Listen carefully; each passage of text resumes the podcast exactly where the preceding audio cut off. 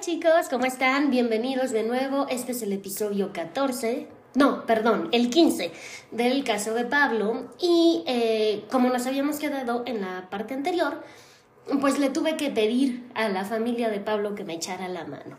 Para quienes están viendo esto por primera vez o no entienden, no se acuerdan qué fue lo que pasó, bueno, pues les hago un recap rápido. Eh, Pablo tenía problemas con su familia y pensaba que, pues más bien no pensaba mal, sino más bien ah, daba como ciertas las ideas que él tenía acerca de lo que su familia pensaba de él, cuando a lo mejor la familia pensaba algo completamente diferente. Esta técnica que yo utilicé, que se llama carta de familia, eh, la hice con el afán de que él se diera cuenta de que sus creencias eran erróneas y estaban equivocadas. Pero siempre la utilizo como último recurso, pero es que yo ya había intentado muchas veces de tratar de cuestionarlo, de tratar de cambiarle su creencia, de tratar de que él se diera cuenta que no porque lo pensara era un hecho, pero no había tenido ningún éxito. Entonces dije, bueno, pues ahora sí voy a sacar la carta maestra, ahora sí aquí hablando de cartas, y entonces le pedí a Julieta, su esposa, y a sus hijos que le escribieran una carta explicándoles, o explicándole a él, a Pablo, cómo se sentían ellos. En el capítulo anterior, el 14, hablamos de la carta que escribió la esposa y ahora vamos a platicar de la carta que escribieron sus hijos. Igualito que la vez anterior, a los que están en YouTube y están viendo la imagen, les muestro acá, es un cuaderno, no es el expediente, para que luego no digan que ando haciendo ahí cosas con los expedientes. Así es de que ahí va la carta de Romina. Vamos a situarnos un poco en el contexto. Recuerden, Romina es su hija mayor, es adolescente y los adolescentes, pues, tienen cosas, ¿no? Cosas que, gracias a Dios, luego se nos quitan y no quedamos así para siempre. Entonces estas dos cartas son muy diferentes a las de la mamá y ahí se ve el nivel de madurez, cómo ven las cosas, hasta la redacción cambia, etcétera, etcétera. Está muy, muy interesante. Entonces la carta de Romina va así. Hola, Pa. Me siento rara haciendo esto, pero si es importante, hay que hacerlo. Seguro piensas que estoy enojada. Sí lo estoy un poco, pero estoy más bien preocupada. No me gusta verte mal porque te quiero mucho y me dan miedo tus reacciones. A veces pienso que todo esto fue por mi culpa. Yo te conté del novio de mamá, y cuando vi tu cara me di cuenta de que la había regado. Perdóname, papi. Pensé que necesitabas saberlo. No me había atrevido a decirte esto, pero de verdad te extraño. Extraño verte diario, extraño que te rías conmigo y que me acompañes muchas horas al centro comercial. Extraño ir al cine los cuatro y que compartamos las palomitas de caramelo que a Rafa y a mamá no le gustan. Sé que lo seguimos haciendo a veces, pero ya no es igual, algo cambió, y yo a veces estoy tan confundida conmigo misma que ya no entiendo qué es lo que me pasa. Voy a intentar controlarme y no cambiar tanto de novio para que no te enojes. Te quiere mucho, Romy. Y bueno, sobra decir que era una carta que todo alrededor tenía un marquito hecho a mano por ella, de corazones, estrellitas, caritas, como muy girly, porque bueno, las mujeres solemos hacer ese tipo de cosas. Em, entonces, terminé de leer la carta, volteé a ver a Pablo y le dije, ¿y bien? ¿Qué piensas? Ay, pues Romina piensa que es su culpa. Y no lo había visto así. Es horrible. Tengo que hablar con ella. Ella no tiene nada que ver y no fue su culpa todo lo que pasó. ¿Ves cómo nada ha sido como tú lo pensabas? Tú tenías una idea y ni la carta de Romina ni la carta de Julieta han tenido nada que ver con la idea que tú tenías. Sí, en verdad ha sido diferente, pero es que ha sido peor que lo que yo imaginaba.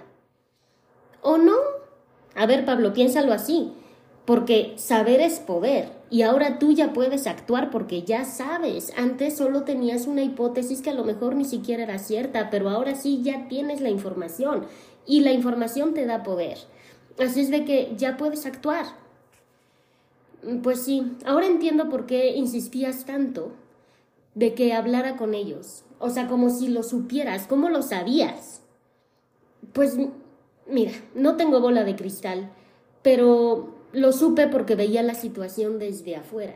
Y desde afuera la veo objetivamente y la veo sin sesgos y la veo sin matices.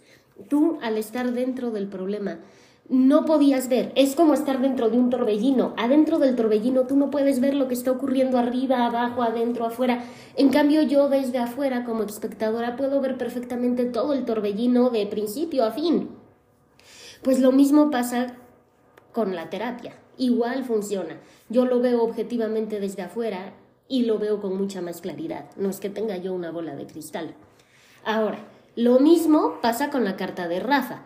Hay cosas que no podías ver y ahora las vas a ver porque Rafa ya te lo escribió y te lo está queriendo transmitir.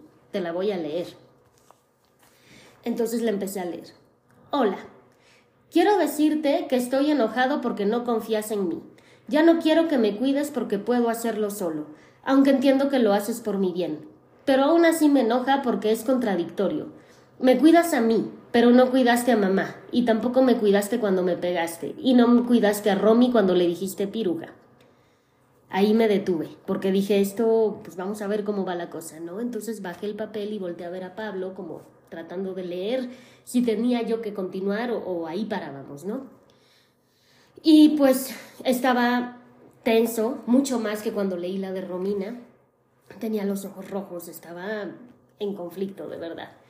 Y entonces vio que me detuve y me dijo, esto es injusto, Rafa no entiende nada. A ver, Pablo, es que también entiende, lo trae todo, o sea, trae la edad, trae la falta de información, porque muchas veces no se habla con los hijos y pues nada más medio entienden de lo que alcanzan a ver y de lo que alcanzan a oír y lo interpretan como se les ocurra. Eh, está inmaduro, le faltan muchas cosas, experiencia, información, demás. Ok, vale, eso lo entiendo pero es que me enoja que no vea con claridad. Eso es lo que me enoja, está completamente cegado. Pablo, es que por eso yo te decía que sí, ya, que hay que hablar. Ya lo entendí, hay que hablar. Ok, ahora sí ya me estás entendiendo por qué insistía tanto. Voy a seguir leyendo. Quiero pedirte que dejes en paz a mamá. Ella es feliz con su novio y ya le quitaste muchas cosas. Déjale a su novio. De todo lo demás no hay tema. Me gusta verte los fines de semana porque hacemos cosas padres. Pero siempre tengo miedo de que te topes con el novio de mamá y haya problemas. Y eso me pone tan nervioso que no me deja pasarla bien. Intentaré controlarme si prometes comportarte como adulto. Rafael. Terminé de leer la carta, hubo un silencio de un rato, yo no quise interrumpir porque sabía que como que Pablo estaba piense y piense y piense y piense, como que interrumpir eso a lo mejor le daba en la torre alguna idea que estuviera llegando a su mente. Pero después de un rato dije, bueno, ya estuvo bueno. Y entonces le dije, ¿qué piensas? ¿Qué pasó? Pues de todos, Rafa es el más enojado. Mm, quizá no es el más enojado, eh, Pablo, pero sí es el más visceral y sí es el que te lo dijo más directo. Pues es que es el que más me preocupa. A ver, Pablo, calma. Si esto no tuviera remedio, sería lógica tu preocupación.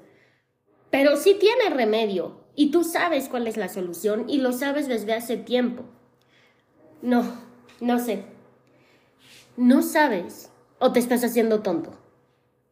¿Qué sería lo lógico que habría que hacer en una casa donde lastimaste a alguien? Ay, ya. Ya sé para dónde vas. ¿Sí? Y yo ya sé para dónde vas tú. De nuevo con el tema de sentirte vulnerable si pides perdón. Pero Pablo estaba necio con que él no quería pedir perdón, no quería ponerse en esa posición, se sentía incómodo, se sentía vulnerable, se sentía expuesto, no había modo y entonces me dijo, no puedo, de verdad, no puedo. O sea, no hay otra manera de resolver esto que no sea yendo y poniendo mi cara de idiota pidiendo perdón a mis hijos. O sea, por Dios, yo soy el hombre de la familia, yo soy el, la cabeza. ¿Cómo voy a llegar con la cola entre las patas ahí? Ay, me disculpan. O sea, no, no hay otro modo. Eso no lo voy a hacer, ya te aviso desde ahora. Ok, bueno, pudiera haber. No necesariamente tienes que decir la palabra perdón pero pues puedes demostrar que has recapacitado y más importante aún, puedes demostrar que sirvió de algo que te escribieran. Mira, ellos te extrañan, mira cómo te quieren cerca, o sea, las cartas hablan por sí solas, llévaslas de ganar, pero tienes que comprometerte a intentarlo, No te van a dar muchas oportunidades más, porque también las cartas hablan de que están un poco molestos o muy molestos como Rafa. No va a haber tantas oportunidades antes de que los pierdas. Entonces de verdad necesitamos que hagas el esfuerzo. A lo mejor no de llegar y decir, perdónenme, la regué, pero sí de que noten que lo estamos intentando. Entonces, a ver, a mí lo que se me ocurre que podemos hacer es hacer una lista de compromisos basándonos en las cartas, donde puedas tú enfocar los esfuerzos y sea más fácil y que ellos también vean como un cambio en ti. Estuvo de acuerdo, entonces hicimos una serie de compromisos que él iba a tener que llevar a cabo, a lo mejor no de un día para otro, pero sí eventualmente con el tiempo tenía que aplicarlos todos. Agarramos las tres cartas, analizamos qué se podía sacar de ahí y los compromisos que quedaron fueron cinco. Punto número uno. Saludar y despedirse del novio de Julieta sin entablar conversación alguna. Solo hola, buenos días, buenas tardes, hasta luego, con permiso. Bye. Ni siquiera del clima. ¿Por qué? Porque era un tema tan sensible y el otro compadre pues a lo mejor también ya estaba tocado con la situación que cualquier cosa podría desatar de nuevo un zafarrancho y no necesariamente de llegar a golpes, pero pues una situación incómoda que no necesitábamos porque estábamos tratando de arreglar y de subsanar, no de volver esto un asunto mucho más grande. Entonces, lo primero fue, vas a saludar y a despedirte cordialmente, si quieres, hipócritamente, pero no vas a entablar ningún tipo de conversación. Ese fue el acuerdo 1. El acuerdo 2. Hablar con Romina de los verdaderos motivos de la separación no era necesario entrar en detalles de la cosa del sexo, etcétera, sino simplemente pues hablarlo para que ella entendiera que no fue su culpa y que ella no tuvo nada que ver ahí. Romina ya estaba a un paso de ser adulto, tenía 17 años. Entonces ya podía entender perfectamente que las cosas no son color de rosa, que hay conflictos y que aún a pesar de los conflictos, la gente puede seguir y que no era su culpa.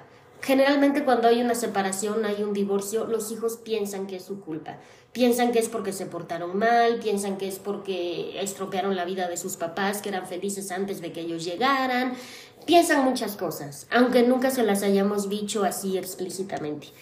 Entonces es importante que cuando hay una separación, hay un divorcio, hay un quiebre, los niños entiendan que no es por culpa de ellos, que sus papás los aman a los dos, o a los tres o a las cuatro o a los que sean, en este caso a los dos, a Romina y a Rafa, y que es un problema de pareja, no de familia, que siempre los van a querer aunque ellos ya no estén como pareja.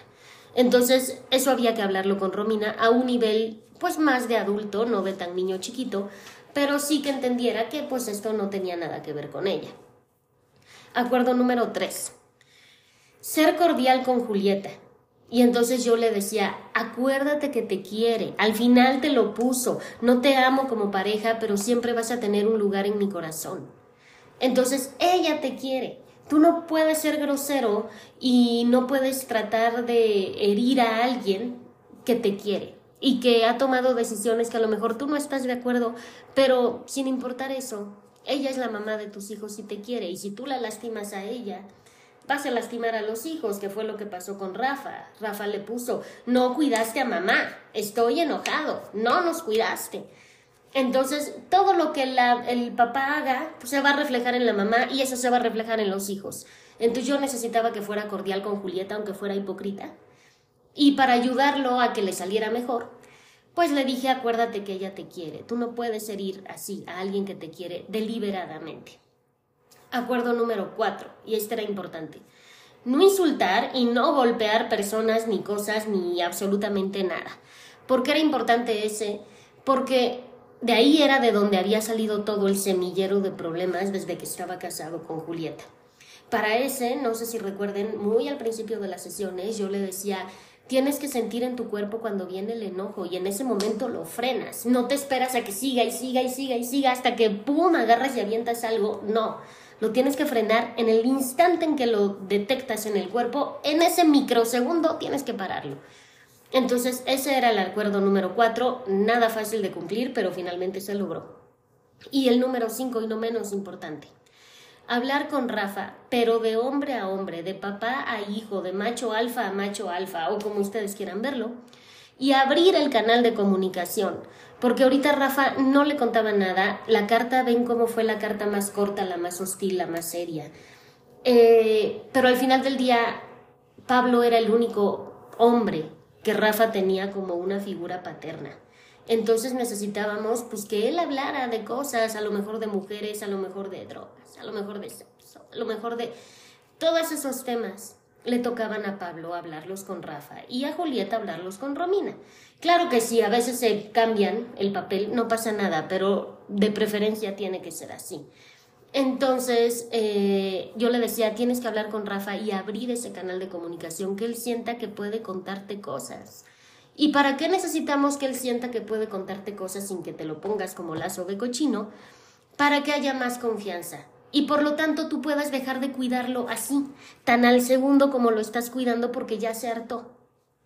Entonces, en el momento en que él tenga una bronca, en lugar de callarse por miedo a que su papá se ponga loco y le saque sangre de la nariz, va a ir con confianza y te va a decir, papá, me metí en un problema, ayúdame, ¿cómo resuelvo? ¿Qué hago? Ven, estoy en una fiesta, ven por mí. Pero necesitamos que se abra ese canal. Eh, para quienes están viendo y que no son la familia de Pablo, no, y que tienen niños más chicos, este canal de comunicación, si lo abren desde chiquitos, es mucho más fácil. Entonces es mucho más fácil que cuando estén pequeños empiecen a preguntarles quiénes son los amigos, cómo te fue, qué problema tuviste, pero escúchenlos, de verdad, no es nada más, ah, perdiste el suéter, pues sac. No, a ver, pero ¿qué pasó? ¿Dónde está el suéter? ¿No? Porque si los regañan a la primera y los castigan a la primera, no les van a contar nada. Y entonces va a pasar lo que pasa con Rafa. Se mete en mi lío, se pone un cohete, estrella el carro y la mamá tratando de tapar todo porque el papá se va a enojar. Mejor que tenga la confianza de llegar y decir, papá, choqué el carro. Eso es mucho más sencillo y nos hubiéramos ahorrado varias consultas. Entonces, abrir el canal de comunicación con Rafa era de vital importancia. Eh, se llevó sus cinco, sus cinco compromisos y le dije, obviamente no vas a poder aplicar todos hoy, pero con el tiempo tienes que empezar a poder aplicarlos. Ya para este momento yo ya empezaba a espaciar las sesiones, ya lo estaba viendo como cada mes. Entonces se llevó sus acuerdos, sus compromisos, y lo vi un mes después, donde ya había tenido tiempo de aplicar absolutamente todo. Así es de que eso se los dejo para la siguiente, pero eh, les agradezco muchísimo que hayan estado en este capítulo 15. Espero de verdad que todos estos tips, que todos estos pues pincelazos de paternidad, de hijos adolescentes, de parejas, de divorcios, les ayuden a ustedes para tener un poco más de luz si están pasando por una situación similar y eh, pues puedan sobrellevar mejor la situación porque también esa es la intención. No solo que todo el mundo corra terapia, sino que también puedan resolver. Les mando un saludo enorme, gracias por estar aquí. Espero muy pronto poder subir ya de las últimas partes, ya se las vengo cantando desde hace tiempo, pero este, ahora sí ya estamos a nada de terminar. Gracias por seguirme acá en YouTube, en Spotify como Psicología Random, en Facebook El Diván de Lorena, en TikTok me encuentran con mi nombre, Lorena Mezcua. Gracias por ahí, ando en todas las redes y por ahí me pueden contactar también. Les mando un saludo enorme y un beso. Que estén bien chicos.